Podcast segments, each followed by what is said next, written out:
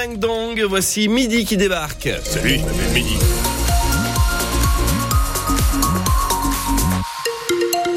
Temps couvert, petite pluie, euh, pluie éparse, ciel nuageux, quelques éclaircies cet après-midi, un temps variable et des températures de 5 à 11 degrés attendues en Auvergne. L'édition de la mi-journée sur France Bleu Pays d'Auvergne, Kevin Baudreau, bonjour. Bonjour Laurent, bonjour à tous.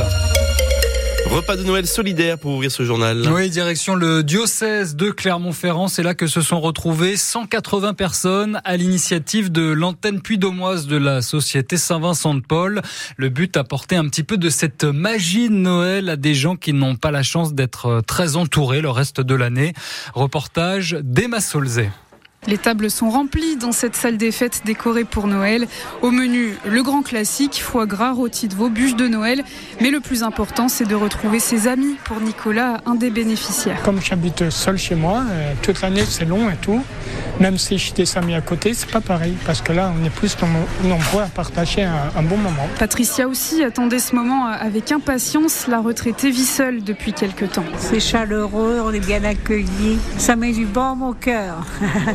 Et ce genre d'occasion, ça lui a permis de rencontrer Alain qui vit en maison de retraite à Roya. Ça me fait du bien, ça m'apporte beaucoup. Ça me change de la maison de retraite, de là où je suis. Et pour se changer les idées, d'ailleurs, pourquoi pas un peu de musique?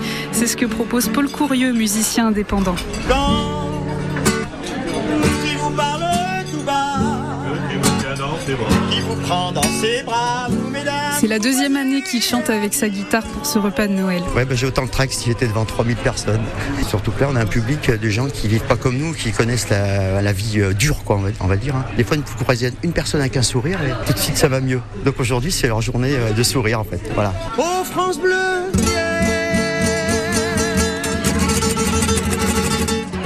Et merci pour la petite dédicace. L'association qui recherche un des bénévoles sur les villes situées à l'est de la métropole de Clermont, c'est-à-dire dans le secteur de, Cournon jusqu'à Aiguepers. N'hésitez pas à les contacter si, si vous êtes intéressé.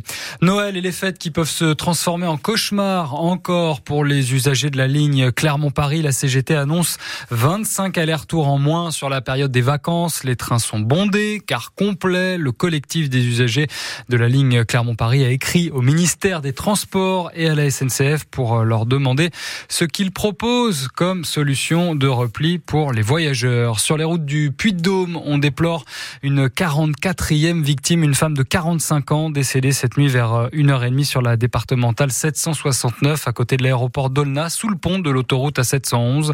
La conductrice est entrée en collision avec un poids lourd. Le conducteur du camion, lui, est en état de choc. Il a été transporté au CHU Gabriel Montpied. La toute nouvelle ministre de la Santé par intérim visée par une enquête liée à son métier de pharmacienne. Agnès Firmin Lebaudot l'a même confirmé ce matin chez nos confrères de France Bleu Normandie suite aux révélations de Mediapart.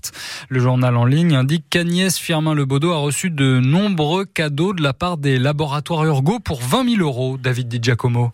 Bouteille de vin, magnum de champagne, produits de luxe. Entre 2015 et 2020, Agnès Firmin-Lebaudot est soupçonnée d'avoir reçu des cadeaux de la part des laboratoires Urgo pour un montant supérieur à 12 000 euros. Cinq autres pharmaciens sont visés par une enquête ouverte en juin dernier par le procureur du Havre. Il cherche à savoir si, dans le cadre de son métier de pharmacienne, Agnès Firmin-Lebaudot a perçu des cadeaux sans les avoir déclarés. En janvier dernier, près de 5 millions d'avoirs du groupe Urgo ont été saisis, assortis d'une amende de plus d'un million d'euros dont 625 000 euros avec sursis. Urgo a plaidé coupable dans cette procédure où il lui était justement reproché d'avoir offert de très nombreux cadeaux à des pharmacies à travers tout le territoire. La justice s'intéresse donc maintenant aux officines qui ont accepté ces gratifications, dont la pharmacie d'Agnès Firmin-Lebaudot. Elle doit être entendue en début d'année prochaine par les enquêteurs. Les pistes ouvrent ce week-end dans nos stations auvergnates malgré le manque de neige et de la pluie encore ces dernières heures dans le sens Les vacanciers pourront skier à minima avec notamment l'ouverture des espaces d'apprentissage. Les stations proposent pour le coup des tarifs réduits. On vous a mis tout le détail sur France Bleu Passe au Vert. On reste dans l'univers de la glisse avec une marque emblématique de la région Pitcher. Ouais, Picture Organic Clothing fête ses 15 ans cette année. Son credo des vêtements d'extérieur, ski, surf, en essayant d'être le plus vertueux possible dans un univers, le textile, qui est l'une des industries les plus polluantes de la planète. C'est l'objet de votre France Bleu Passe au Vert, Juliette Michneau. C'est moi. Alors on suit Vincent André, l'un des trois fondateurs de Picture, qui me fait visiter leur siège à Sebasa. Par exemple, tu as le labo là, qui est là-bas. On va faire soit du test de lavage, euh, bah, aussi les réparations. Donc on va euh, remplacer par exemple un velcro, une Parce pression. que leurs vêtements techniques sont garantis à vie. On pousse justement à la réparation. Grand entrepôt, beaucoup de cartons, C'est essentiellement les vieilles collections. donc on euh, ne détruit pas. Non, non, c'est tout là. Il reste pas des masses. C'est qu'on va toujours produire un peu moins que ce qu'on nous a précommandé. Produire au plus juste pour éviter de brader des stocks ou pire de jeter. Et nous voilà dans le magasin d'usine. C'est ça. Donc là, on a ces fameuses vestes avec du coup du polyester recyclé. Ouais, ouais. Voilà. Du recyclé plutôt que 100% de polyester neuf issu du pétrole. Picture veille aussi à certains procédés. Déjà, tu vas pas utiliser du perfluor pour ton déperlant. En tout cas, c'est des produits chimiques, Voilà, c'est des c'est un produit chimique qui permet de faire déperler l'eau en fait sur le tissu. Alors qu'on peut très bien étanchéifier un tissu avec une membrane qui est à l'intérieur, collée avec des cols sans solvant. Et puis se pose la question du transport et de l'énergie. Nous aujourd'hui, ce qui nous coûte le plus cher en empreinte carbone, c'est les piqueuses, démarrer les piqueuses, aussi la teinture. C'est deux choses qui sont très très énergivores et qui sont faites généralement dans des pays qui consomment soit du fioul, soit du charbon pour s'électrifier.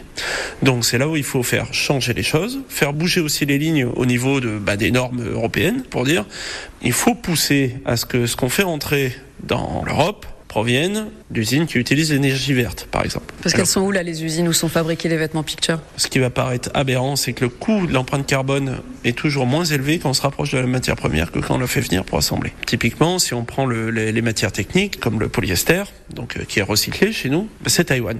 Derrière, tu vas avoir le Japon qui a le monopole mondial de tout ce qui est zip, velcro.